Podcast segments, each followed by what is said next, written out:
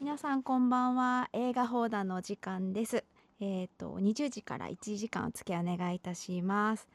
今回は7回目ということで映画放談で取り上げるのは初めてのアニメ作品ですねえっ、と今日はもののけ姫をやりたいと思います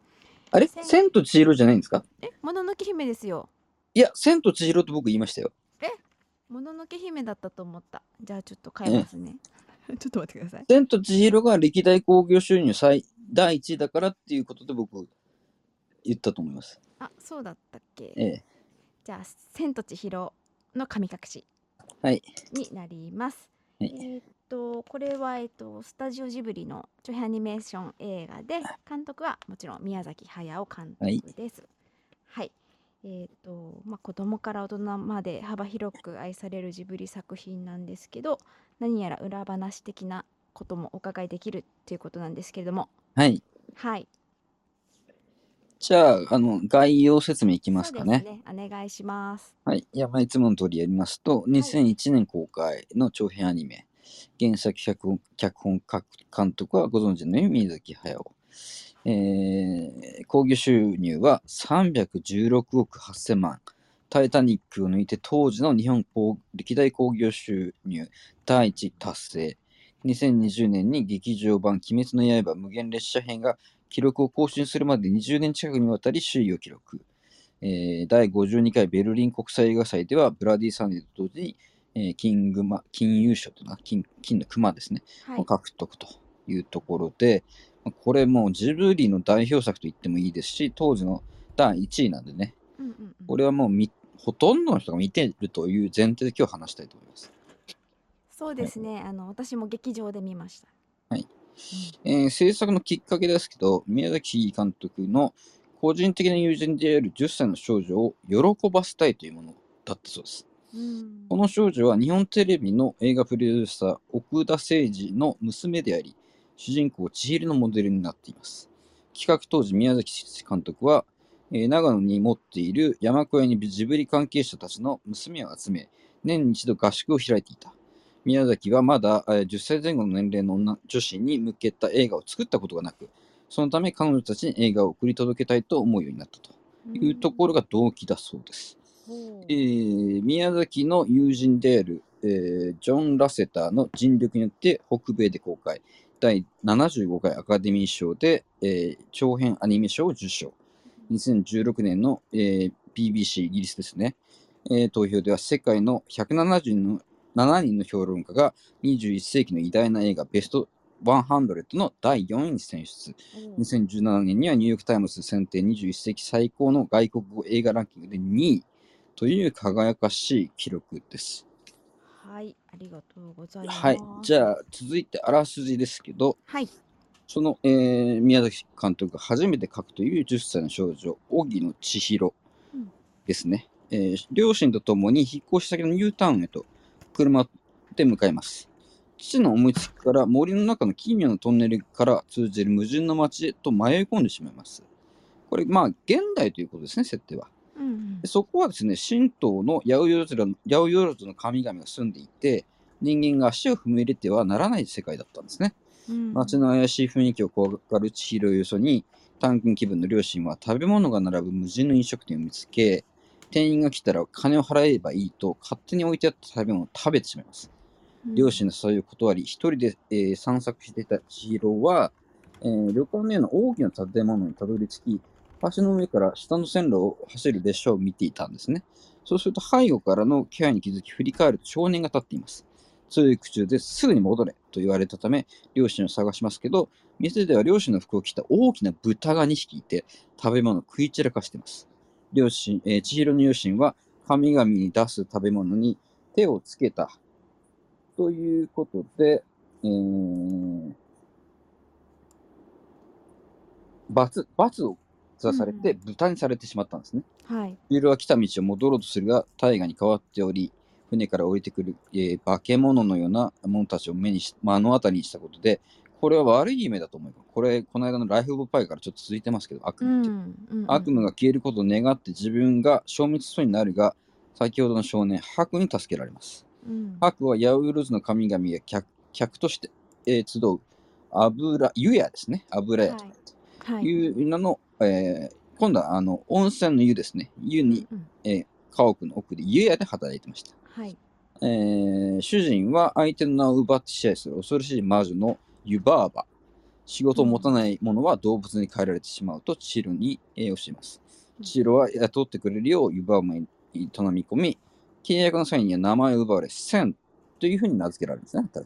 か。はい。で、働くようになります。えーで、ハク、一歩ハクは、本当の名前を忘れると、元の世界に戻れなくなると忠告します。ハクもまた名を奪われ、自分が何者であったのかを思い出せずにいたそうです。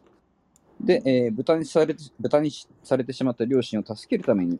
えーこの湯屋で働き始めた千尋だったんですけど、彼女は人間であるために湯屋の者たちから嫌われます。うんえー、カオナシという化け物が来ますね。うんキャブだと思い込んで千尋に、えー親切にされたりとか、うんその後、千尋は、えー、ゆやのうん人々から強烈な拍手をひどい放ち、ひどい汚れに客の相手まで押し付けられます。しかし、実直な働きですからですね、客から大量の砂金を店にもらうんですね。で、千尋は皆から一目置かれる存在になります。うんこういうところでどんどんどんどん話は進んでいって、まあまあ、これ長いんで、この辺にしてっていうことと、はいみんな見てるからもういいや。そうですね。はい。これ、えっ、と、幸倉さん、か劇場で見て、うん。どんな感じでしたいやーあのーすごいこう前評判が良くて、うん。あのもう、まあ、ジブリのアニメだから、まあ、カラフルですごい面白そうだなと思ってただ単にそれで見に行ってもうとにかくもうアニメーション綺麗だったんですよね。うん。でそれがすごいもう良かったし話もあのなんだろう小さい女の子が頑張るっていうことうん。ところですごい勇気づけられたその作品でしたね。うん、うん、他の、その、いろんな、えーストーリーテリングだとか、うん登場人物とか、その辺に関してはどうですか両そうです親ねが豚になったりとか。うん、あのなんか両親が豚になっちゃったりするところがもうねあのすごいいっぱいご飯を食べて豚になっちゃうんだけどうん。そういったところもなんかに人間の欲みたいなところを感じちゃったりとか、うん。うん、あとはまああのえ名前を奪われて働くんですけどそういっはたいところもですね、なんかこう名前を奪われるってうん。いうことって自分のあの生活にはままずないことじゃないですか。うん。うん。なんかそういうまあ、今のとこ現代人ではないですろね。ないですよね。うん。だからなんかそういうところでこうあのやっぱその白がですねうち白自身も名前を奪われてるから、うん。うん。うん、そういったところで2人でこう歓喜しながらこうちょっとおにぎりをこうあげたりとかするシーンとかもありましたけど、うんなんかそういうところでこうなんか友情とかそういううんなんかこう不条理なものに立ち向かっていく姿とかそういうのは感じましたね。あと他のキャラクターはなんかもうすごい、あのー個性的なキャラクター多くて結構顔なしとかね、うんああああって言ってるだけなんだけどあ、あ、あ、あ、ああ、ってうん そうそう言ってるだけなんだけど、うんまあ、それはそれでなんかすごい、うんえ好きなキャラクターですね、うんなんとなくあなんの、かその、油屋とか言って、湯屋ですけうんど、うんそれに関してはどう思いましたゆうやはですねえっとどなんかすごいあの活気のある場う所ん。ですよね、うん。なんか女性もたくさん働いてて、うん常に人がバーって動いてたりしていろんなでも、仕事してめっちゃ儲かりますからね、さっきも。うん そうですよ最近も千尋もバブってますバうんブってますよねバブったっす。あれなんかそのなんかバブリーな感じうん。がすごいねありますしなんかその世界観がなんかこう日本っぽくもありなんかこうなんやろ中華っぽいっていうかなんかそういううんなんか雰囲気もあって、大陸っぽいっていうかそなう大陸っぽい雰囲気もあって、うんなんかちょっとやはりやっぱりなんか異世界観があってそうの、ん。あのカラフルさとかあうのんダイナミックさとか、そういったところがすごいなんか心惹かれた感じでしたね。これね、こう事前に今日はちょっとポイントを言い忘れましたけおど、ポイントが、はい。えっと、一つは、はいい、うんと、日常と異界かな。日常と異界で、二つが汚れと浄化ですね。汚れと浄化ですね。一一一番目の、えー日常と異界ですけれども、うんこれはこの映画ではっきり描かれてますね。うんお父さんがドライブして行けないところに行ってしまったらこんな世界が広がっていたとうんうんいうところなんだけど、うんうんそこへのアクセスっていうのは意外と簡単にできてしまうという。うんで、えっと、このゆやなんだけど、うんえーっと、なんだと思いました湯屋どっちの湯屋ですか、あの、お湯の方お湯の油屋の方ですね。あ油の方うんえなんですかね湯屋はなんかお城みたいのにうん建ってて豪華な建物でこううん提灯とついてて人がめっちゃ来て、そうそうそう、めっちゃ汚れたガマガエルみたいなのがすっうきりして帰りますけ どこそうですねれ何だと思いますちょっとなんとなく遊郭っぽい感じですよねそうですそうですうんこれ宮崎監督がはっきり言ってますインタビューで、うん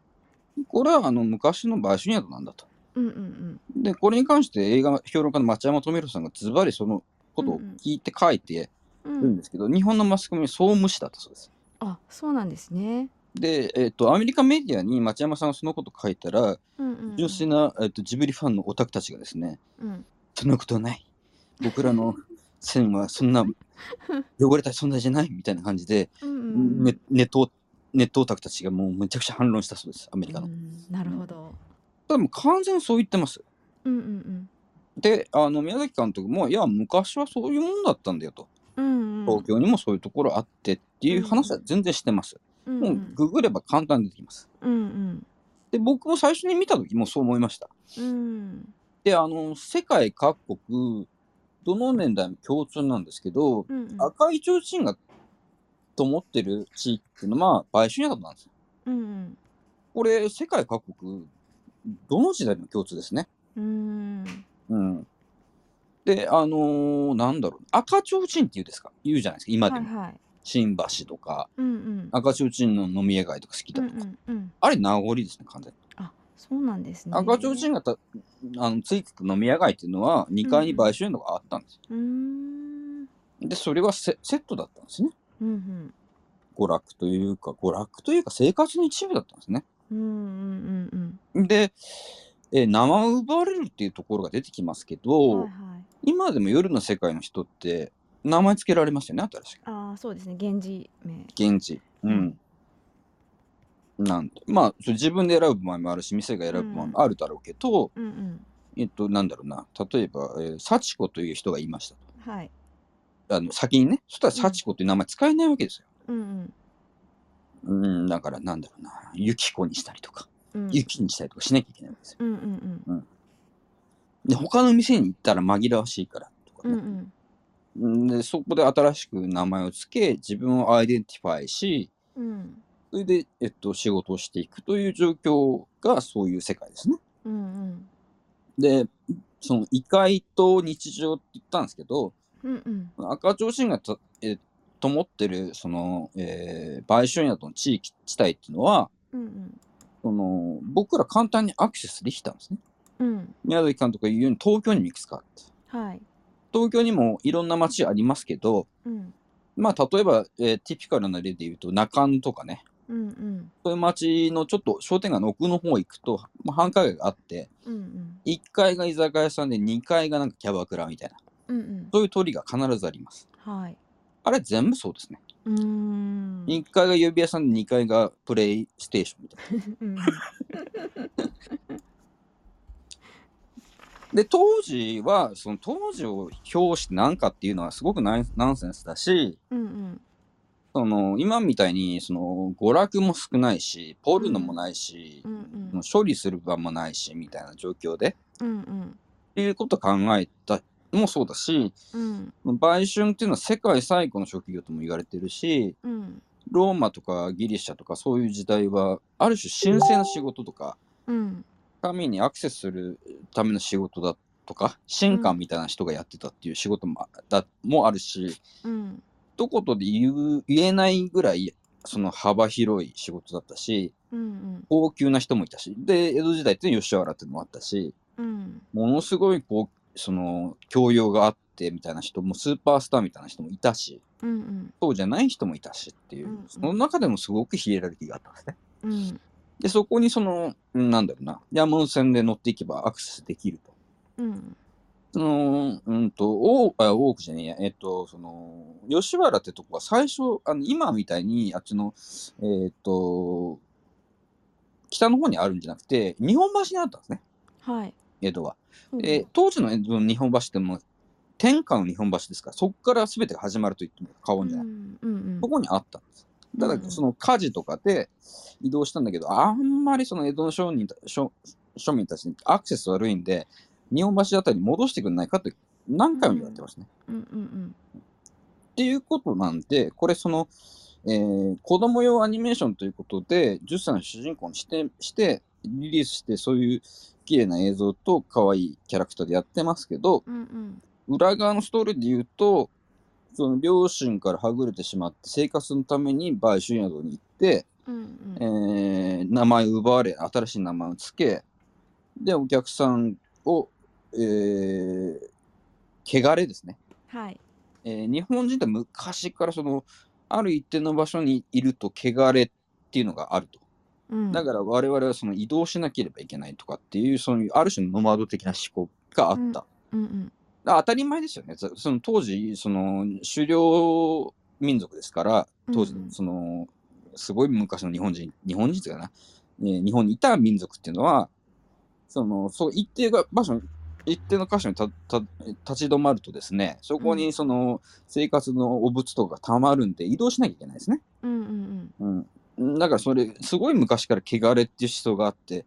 汚れっていうのをどうやって拭えばいいかっていうのずーっとその歴代の天皇とか武家とか貴族ってのはそれと戦ったりする歴史がある。はい。でその汚れっていうのを、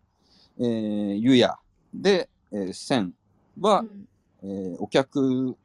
が持ってきた汚れっていうのを全部洗ってあげるんですね。うんうんでお客は喜ぶわけですよあの大きな大きなカエルとかね。うんうんうんそうですうねん。すっきりしたなーっつって。うんうんもう大量の金ある先にやるよみたいな、うん。ピシャーンっつったらなんか砂金が出てきたりするじゃないですはい。か うん砂金ばらまいたりしますよねだかうんうんらお風呂っていうのはそういう意味なんですよねう昔、んうんうんだからそのなんていうかな、えー宮崎駿っていうのは一貫してこういうことを描いている作家でもあります実はうんうん。可愛いその、えーアニメーションじゃない全然ないですね、うんうん人間の本質とか、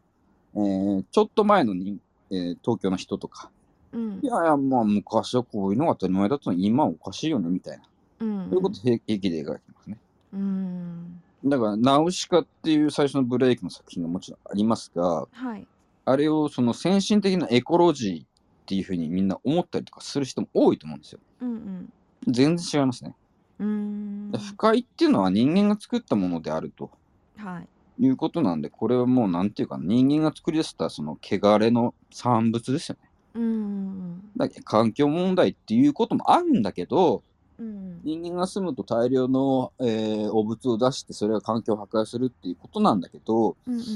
うんうん、と不快っていうことの罪深さっていうのは人間そのものなんだみたいな、うんうんううんん、だからその善か悪かっていう二元論じゃなくてうん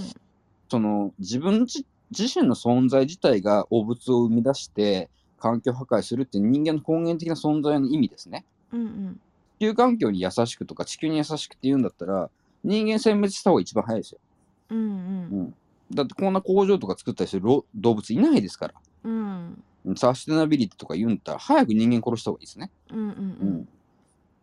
で今日、うん、とノートに書こうと思ってたんですけどうんええ持続可能な社会とかみんなもう世界的なテーゼとして言うようになりましたけど、うんはいこの間生命学者の人が言った金言で僕心がひたと止まりました。はい持続可能な社会なんかないんだよと。うんうん全部循環型なんですよ。彼が言うんですね。うんうん当たり前です。僕らだってそうですよ。血が巡って、組織が入れ替わり、骨だって何ヶ月に1回入れ替わるわけですね。はい山だって環境だって全部それ川だって海だって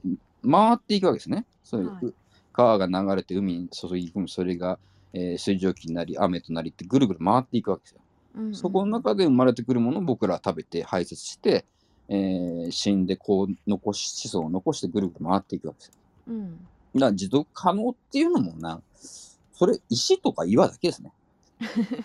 そうですねだから持続可能な存在になりたいって言うんだったら、あなたは石とか岩になりたいんですかとか、血が止まって、うんうんうんき血も気も巡らずにね、うん、何も循環しなくて。っていう、そういうことをし考えさせてくれる作家でもありますね。うんうんうんだからその環境とか自然とか、そんなね、半端なもんじゃないんですと。向き合うと人間そのものが壊れてしまう。うんみたいなことをうか訴えかけてくれるし、うんうんっていう監督でもあります。あとは、えっと、もう一つは、強烈なロリコンですね。宮崎駿監督がはい。必ず、彼氏がいない10歳ぐらいの女の子ばっかり主人公 ですね。で、可愛くて、けなげで正義感があって、リーダーシップがあって、うんえー頑張り屋さんで、もうんうう、んそんなキャラクターばっかりじゃないですか。全部そうですよ、ほとんど。確かにそうですねうんうん言われてみればこれは宮崎さんの、えっ、と、もう、なんていうかな、あの、女性に対する神格化みたいなところですね。うん諸女性であったりとか。うんうんうすんべて男子男性とか人類の、うん、お物をすべて飲み込んで進んでくれる存在 とかこんな女性って崇高なもんかねとまあでも書いてる内容はねこうこの「千と千尋」だっうんたら、まあ「ゆや」とかだったりしてちそょうでっすそとうでそすこら辺がこう違う感じですよね。そう面白いまあまあけどゆうやっていうのもね、結局そのまあこういうバージョンみたいな仕事してるうんと自分の名前剥奪されて新しい名前になるわけですけど、うんお客さん選べないわけですよ。うんこれすごくないですか、うん、男絶対できないですよ。うん来る女の人相手選ばないで相手するってうん無理だと僕は思いますね。うんうんうんで、一日何回もしなきゃいけないんですよ、それは。そうですよね。うん。こんなの男は絶対無理ですね。うんうん。ある種女性じゃないとできない。っうん、っていうところで女性の神格化みたいなところに行くんだと思います。男の人から見て。うんんで、まあ、か、まあ、ちょっと話を戻すと、はい顔なしっていうのも出てきますね。うんうん顔な、顔がないんですよ。うんはいああああです。ああですね。はい。うん、だからこれの意味も考えますね。顔がない。で、言葉うんがああしかない。うん。何なんだろうと。なんかねアイデンティティがないから、そうそうそうそうう。ん。まあ食べ物で千尋の気を引こうとしたりとうか、ん、そうですいろいねろ。しますけど、うん。うんまあ対極に千尋と対極にあるまあじまあキャラクターっていう感じですよね。けどああいう男の人日本にいますよね ああいう男の人が風俗とか行ってたりしますよあ、うんあああとか言ってうん いや、そうですね知らないですけど僕は言ってるんじゃないかなってお前誰やねんみたいなこと言っていや僕ああとか言って組織の一部です、あみたいうんうんなうん。みたい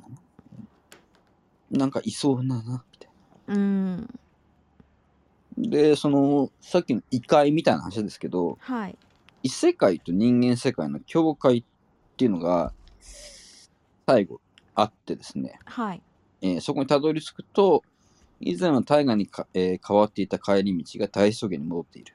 うん。見送りに来た白は、えー白は千尋にこの先には一人で行くことこの先の帰り道で振り返っていけないことうんうん。いわばの弟子を辞めて自分も元の世界に戻るつもりであることを伝えうんうん再会を約束して別れますうんトンネルを出るまでは振り返っていけないという白の言いつけを守り、大草原を歩き続けると、人間に戻った両親がトンネルの前で何事もなかったかのように待っていたと。うん思わず振り返りそうになるが、必死に我慢して振り返らず、トンネルを向け、ね、トンネルを抜けて元の世界に戻った千尋を振り返ると、トンネルは最初に来た時とは違う姿に変わり、彼女は異世界の記憶を失うんですね。うんうんうんつまり、えーまあ、その僕らが今いる状況、まあ、立倉さん福岡だと思うんだけど、福岡にもこういう場所ありました、もちうんうんろん。東京だと、その吉原だけじゃなくて、町々にあったんですね。さっき、ちうんうんうんょっと中野の例も言いましたけど、はい。いっぱいそういうとこあります。うん、だから、その、ちょっと歩けば、ちょっと電車に乗ればアクセスできてしまうんだけれども、えっと、そこに居続けると、会社も行けなくなるし、仕事もできなくなるし、うんううんんと、日常に戻れなくなるみたいな異世界っていうのは、ちょろっとこう、転がってたっていうね。うんうんううんん、戦中戦前までは。うんうんみたいなことを、その、うんなんていうかな。それを大冗談に言ってしまうと、うんうん。映画はヒットしないんだけれどもはい。それを女の子のさ、えーなんてヒロインのストーリーうーんロマンストーリーみたいなところで語っていくとうんうん世。界中に拡散を呼び大ヒットしたもちろんその、えーストーリーテリングとか映像とかキャラクターの面白さだとかうんうん。この辺むちゃくちゃその、えー宮崎さんの集当時の集大成だと僕は思いますけどうんうん。その裏に隠された隠されてまあない、うん、監督自身がもう第一声で言ってますからこ れはい。報道しない日本がば日本のマスコミバカだけですから。はいうん、だからその異世界がありそこに行って浄化してもらい、我々はずっと生活をしてると汚れっていうのは溜まっていくんだけどそこを浄化してくれる存在があるんだけどそこにはうん長くいられないないから振り返らずに日常に戻ってまた仕事してうん、また汚れが溜まったらっていう循環がそこにもある。だうかんうん。らそれが本当のエコだと思います僕は。うんうんうん、でそういうことも案に教えてくれるかなと。ういうふうんな。ことも思うし、はい。あとはそのキャラクター、まあ、顔なしがですね世界中でコスプレされていたりと か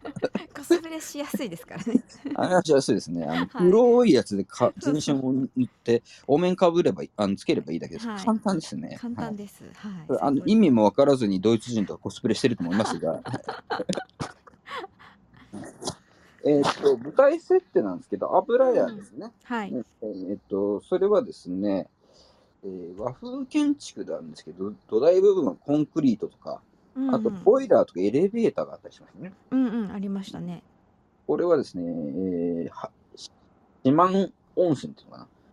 うんで駅前館っていうのかな、そういうとこモデルになってたりとかするので、うんうんまあ、当時から言われてましたね。ここれがモデルなんじゃないかみたいあな。そうなんですねうんうん。知らなかった。あの宮崎監督は必ずモデルみたいなやつをがありますね。うんうんうん。うん、とか町とかっ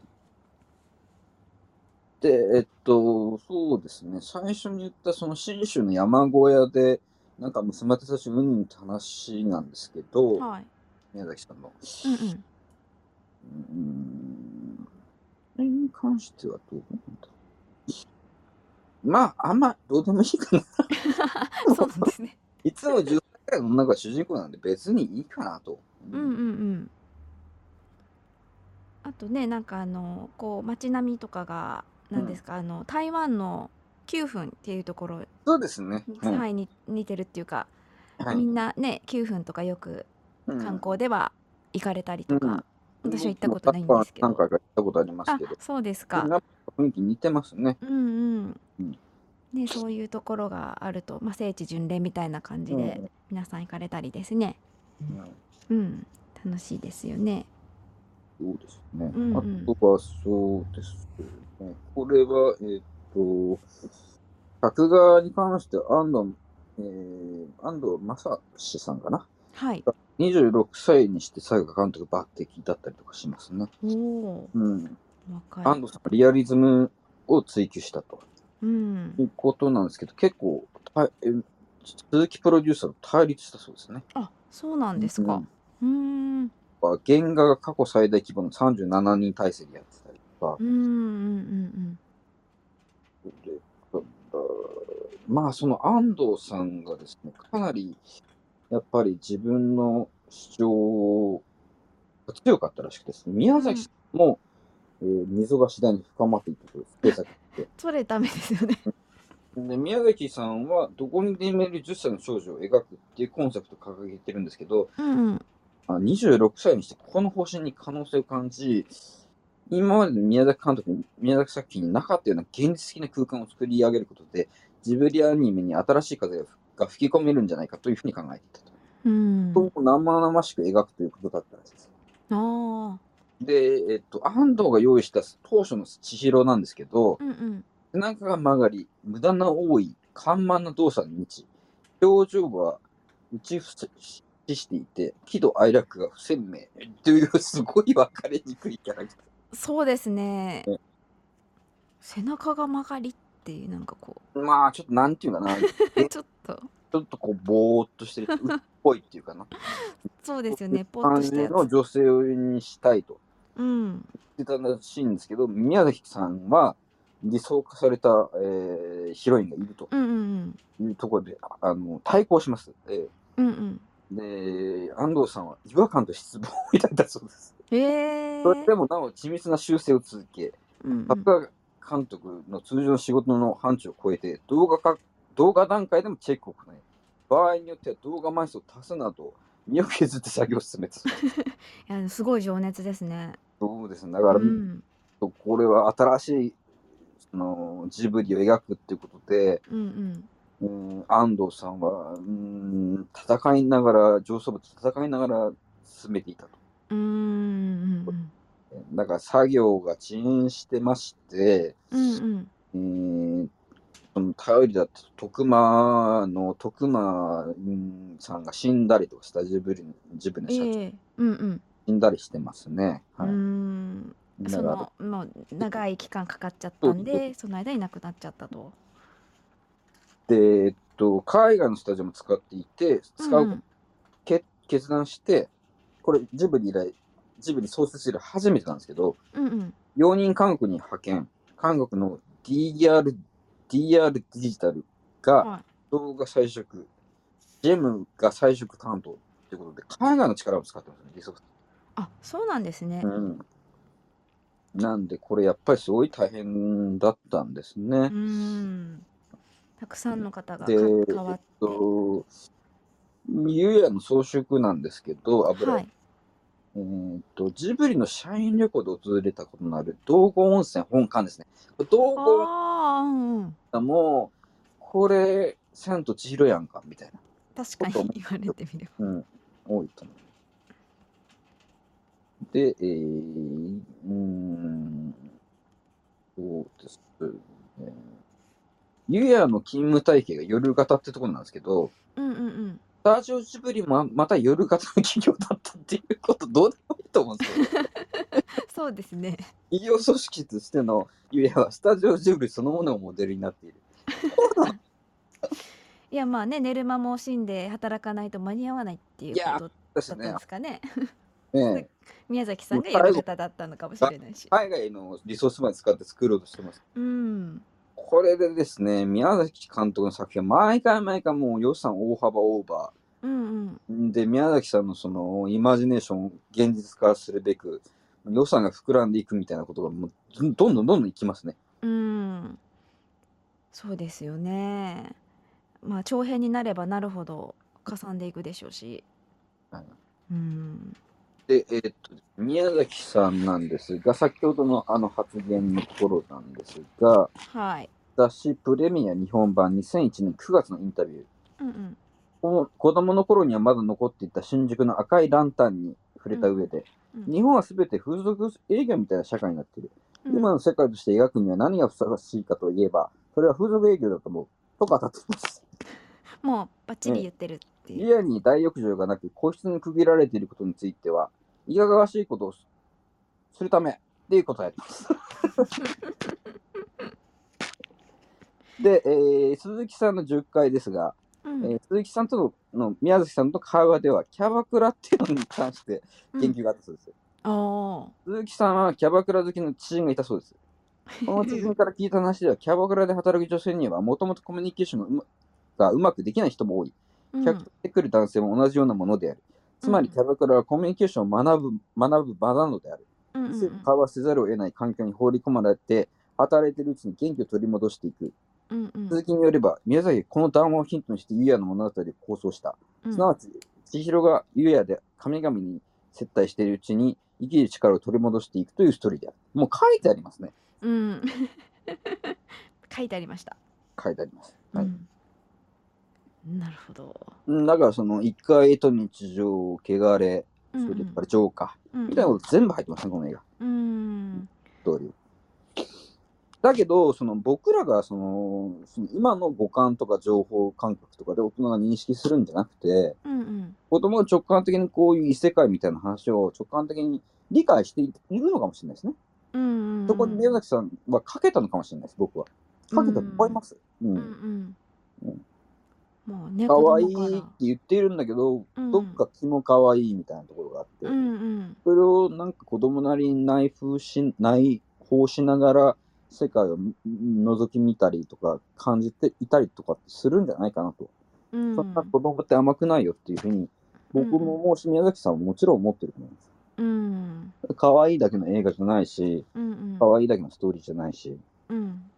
まあ、まあ、まあ、再度言いますけど、顔なしっていうの、本当なんか、キャバクラに行って喋らないサラリーマンって感じがしますね、本言われてみれば 当。あ、あとか言って。そうですねお客さん何さんっていうの、あーとか言って顔ないんですけど、僕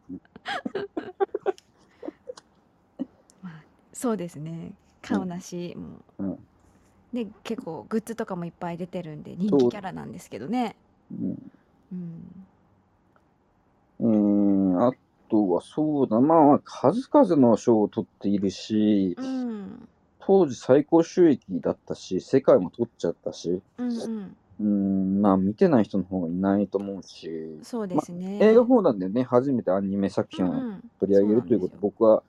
宮崎さんの作品は取り上げたいなとは一度は思っていたのです。うんうんはいで、えっと、その本質みたいなところっていうのは、さっき言った4要素ですね。うん立倉さん、もう一回お願いします。日常と異界、うんうん2番汚れと浄化汚れね。汚れ間違えた、うん汚れと浄化ですね、それを繰り返していうる、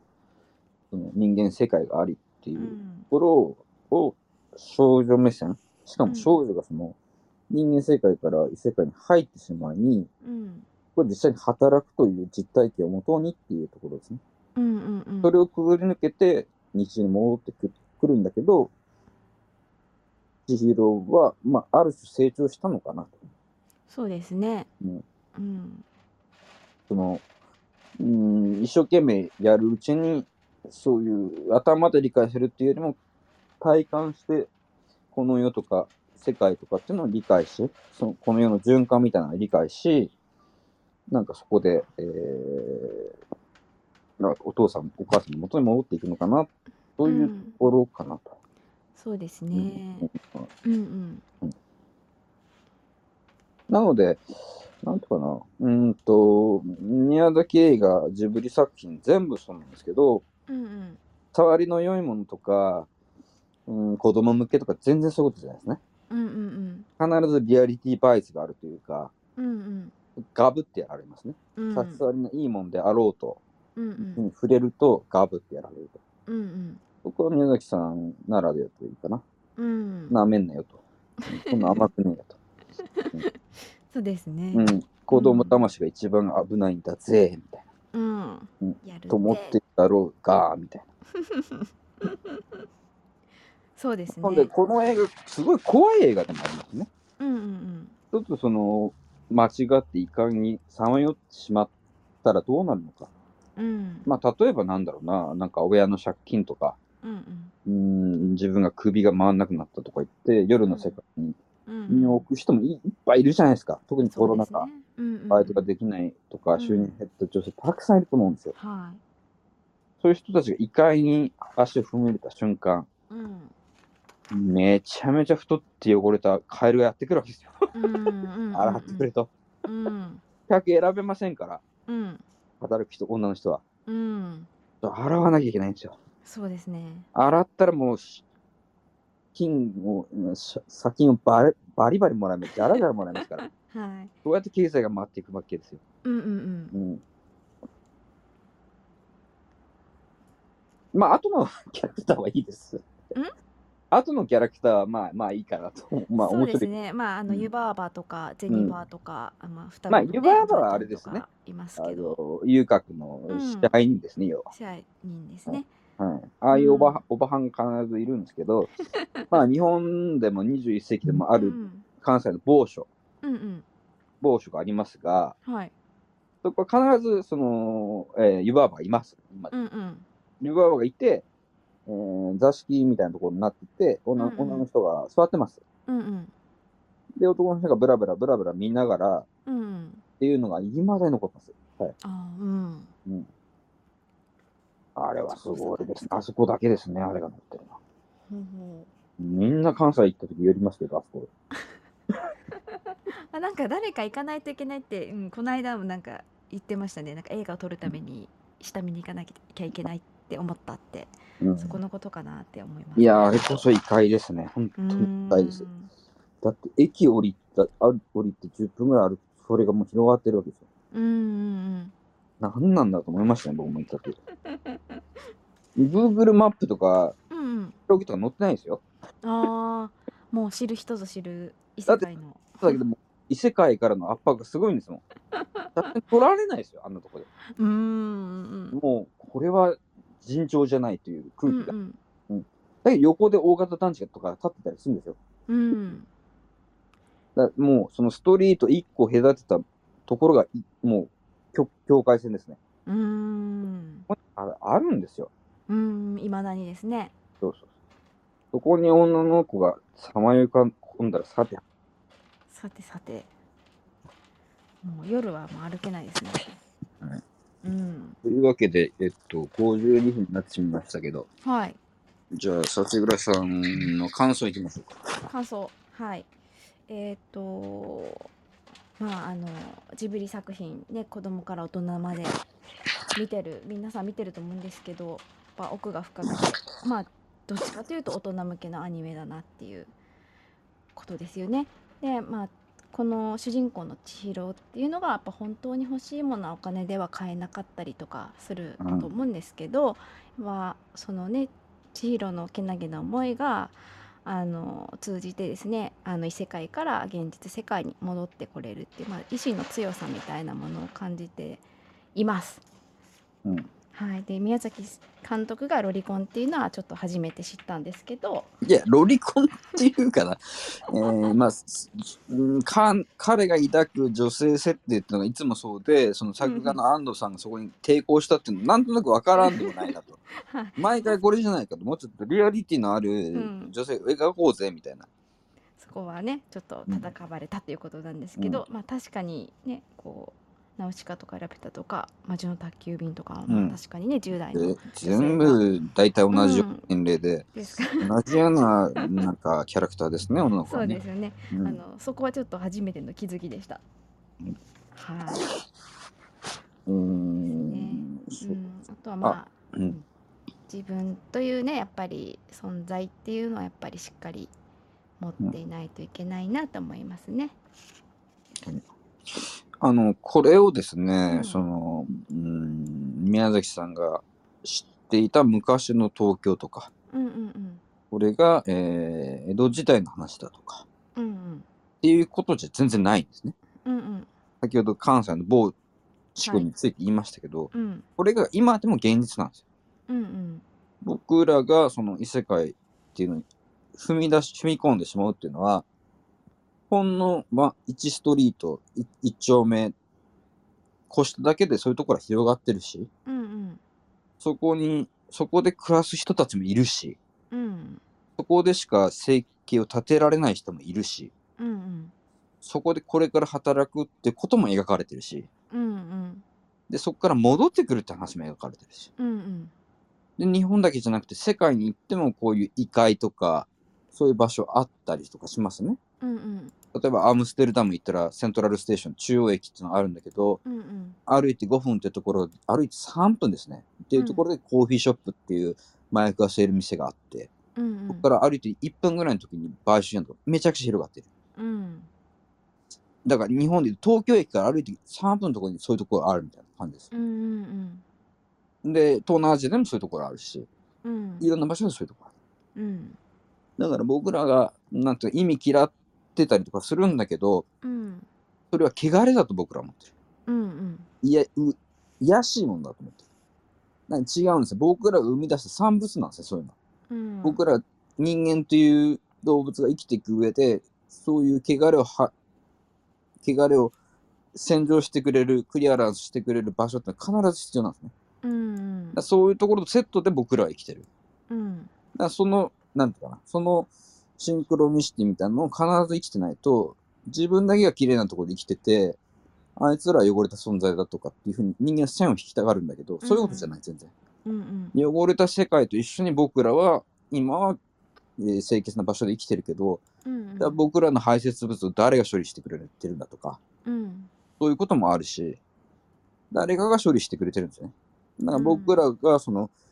うーん都市だったりもそう循環している街って生きていくっていうのはうん汚れたものを排泄したりとかいろんなものを出したりとか入れたりとかしながら生きてるわけでうんそこの中で関わる携わる人もたくさんいるしうんうんゴミだってそうだしうんうんそういうところと同時多発的に生きていくいいかなきゃいけないんだよっていうことをあー改めて教えてくれる人あの、うん作品ですね。ああそうですねってな感じです。はいね共存していかないといけないですねそうそうそうだから、うん僕らはそそういう人たちを差別したりとか、うんそうういうん人たちそういう場所を意味嫌っ嫌ったりするんだけどそうじうん全然ない、うんそういうところと同時進行で僕ら生きててうん逆にそういうところにそういうところとかそういう人たちに感謝しなきゃいけない僕たち、うんうん僕たちが汚れた分を洗ってくれたりとか、うん受け止めたりしてくれる偉大なる存在なんですうんうんそれが循環型社会というかな世界うのん成り立ちなんだ、っていうのうをんすごい教えてくれると思います、はいはい僕からは大体そんなとこですはい、ありがとうございます。えっと、2020年の6月になんか一生に一度は映画館でジブリをっていうことで全国で4作品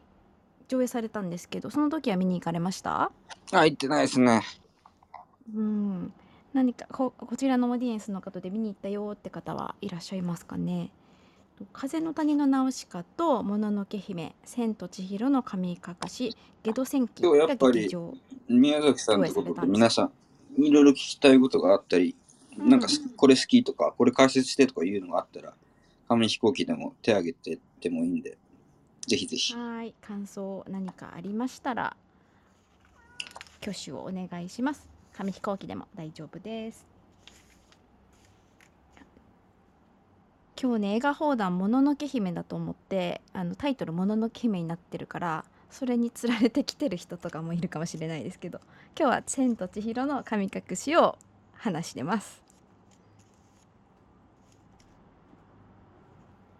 ないですかうんはいいつもないので幸倉さんじゃあ宣伝タイムはい、じゃあちょっと宣伝させていただきます。えっと今日はですね、あの前回もあの紹介したんですけど、オジドルヤクザを紹介します。えっと潔癖症のヤクザとオジドルというおっさん2人の友情と絆の物語を描いた作品です。えっと実はですね、ちょっと前回紹介した後にオンライン試写会に参加してあのトークショーとかもあったんですけどあの好き好きロンちゃんとかとして活動しているブラフマンのドラマーのロンジーさんがですねこのオジドル役の彦坂さんがもう気持ち悪くて3回入ったっておっしゃってたんで、まあ、その辺も含めてちぐはぐな2人が交差した時の爆発力の凄さを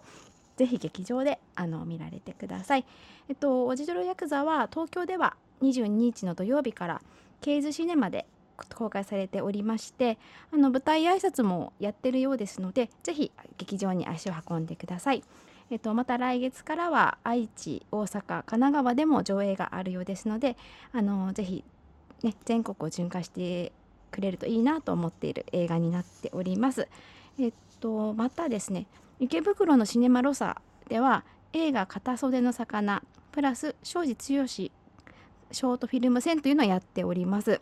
あの片袖の魚の方も以前ご紹介したことがあるんですがあの大反響でですね上映感も増えていっておりますトランス女性のささやかな一歩を刻む10編作品となっておりますあと庄司監督の、えー、とショートフィルム戦ということで他の作品も必見なんですけど私が個人的におすすめしたいのが「帰り道」という10分くらいの作品なんですけどこれが戦時中のセクシャルマイノリティの青年を描いた短編になっております。すごくあのみずみずしいあのこう誰でも持ち得る感情を描いたあの素敵な作品になっているのでこちらも劇場で見られるかあの UNEXT とかでも配信ありますのでこちらもぜひご覧になってください。えっと、こちらのショートフィルム戦「片袖の魚」はですね1月23日から28日金曜日までこちら第4両上映ということでやっておりまして28日はゲストの登壇もあるそうですのでぜひ池袋シネマロサの方にも足を運ばれてください。私からは以上です。米田さん、はいありがとうございかます。はい。今日さっき、えー僕がインタビューしてきたんですけれども女優でマルチアーティストののんさんおお。の、えー監督作品「リボン」が2月えー、25日公開です。はい。えーそのど、まあ、独占というかな、独占ではないんですけど、うんうん。えー、ファインダーズで、今リンク貼りました。ファインダーズで、えーっと、2月第1週10日ぐらいには、えーインタビュー記事出せると思うんで、僕がは取いって出しのインタビュー記事で、あとフォトシューティングもかっこよくやってきたんで、おー楽しみ。はい。えーファインダーズで、えーうんノンさんの、うん、インタビュー、それから映画リボはいン、。2月25日公開なので、はいフ。ァインダーズの記事と、えー映画もぜひご覧になってください。えっ、と、お話はですね、うんコロナ禍で、えー卒業作品が出品できなくなる展覧会自体が、えー中止になってしまう美大生うんうのん。苦悩を描きます。うん。で、その美大生が、えー絶望していたりとか、主人公がですね、就職決まってたんですけど、コロナの不況で就職が取り消しになったり、内定が取り消しになったりとか、うんうん。まあ、そこの苦境をどうやって乗り越えて、うん、芸術というか表現というところでどうやって、えー昇華させていくかとというところが描かれているコロナ禍のコロナ禍の映画です。うん。そのことについてもそれ難しくなかったですかみたいなことももう大大胆に僕はこう聞いてますノンさんはい。直接。うんでえーもちろん脚本も彼彼女書いてますしうん。うん。脚本執筆に至る動機とかその時期とかも詳細に聞いてますんで。はい。ぜひ、ファインダーズの、えーノンさんインタビュー、えーうん映画リボン、監督作ですね、監督主演作ですけど、はい。それについても期待してください。はい。すごい楽しみですね。はい。ありがとうございます。他にはないですか。他はいっぱいありますけ ど、えーいやそれまがあ一押しですよね。僕うん、僕のプロフィール見てくれるといっぱいポッドキャストやってるので、ぜはい。ひ聞いてください。幸倉さん、あの人類学うん。第3回やりましょはい。しましょう。い明日しますか。う。いいですよ、明日で。はい。じゃあ明日うのん人類学はね、ちょっと深い時間なんですよね。二十二時からなんですよね。 22時からどうですか、はい。わかりました。明日はですね、あの米田さんとやっている人類学といううんクラブハウスを夜の10時からやりますのでこちらの方もぜひご参加ください。明日、そうですね、何にテーマしようかな。まあ、この、えー千と千尋からの流れで、うん、もう異界の話しましょうかね、明日ね。あいいですね。うん、わかりました。現現代にもある異界みたいな。うんうんうん。前回、あのージャニーズと渋谷、はいう んそうでし宇た田川町の徒歩本、マンだらけと角エビについて話しましたけど、はいうんじゃあ今回は明日は現代の異界ということそうでで、はい、はい人類学の方はそちらがテーマになります。はい。えーっとじゃあ今日はもののけ姫でじしゃたなけい、ど。千と千尋。あごめんなさいごめんなさい。千と千尋。私もののけ姫ってずっと言ってる。 千と千尋の神隠しでしたけれども、皆さんお聞きいただいてありがとうございました。おら来週はまたテーマを決めてあツイートかなんかしますか？うんそうだ。きいろいろやるって言ってましたよね。うん、そうそうやるって言ってましたよ。じゃあ、幸倉さんの、あの、強い強いリコメンドでいいですよ。強い強いレコメンドですかはい？ えーえっとねパッパッとはねあれなんですけどね。バックトゥザフューチャーエルとか。そうですね。じゃああバックさトっきゥ大好きなちょっとまあ古い作品で申し訳ないですけど、うんバックトゥザフューチャーをやりましょうか。じゃあ、そうですね。三部作もうんやりたいんだけど、ワン、ワンがいいです三部作長いんで、ワンでいワきンがましょ好うかきでね。すよ。はい。 1985年ですね。うん。あのー、ドクと、とまああとマーティのもうあ最強のタッグを、のー、そう、時計台のポスターを僕はうん部屋に飾ってありますし、うんうん。フィギュアもありますね、僕の部屋には。それぐらい僕の人生に影響を与えた。あ、そうなんですね。中学1年生の時、僕は映画館見に行きました。ああ、素晴らしい。いやー最高ですね。ロバート・ゼメキスの代表作である。はい。来週はちょっともう第3部作の第1部をはい。解説したいと思います。はい。よろしくお願いします。それでは今日は映画放談こちらで終わりになります。千と千尋の神隠し聞いていただいてありがとうございました。来週もあのバックトゥザフューチャー楽しみにしてください。はい。はい、ご視聴ありがとうございました。ではでは、はい、では失礼いたします失礼。します。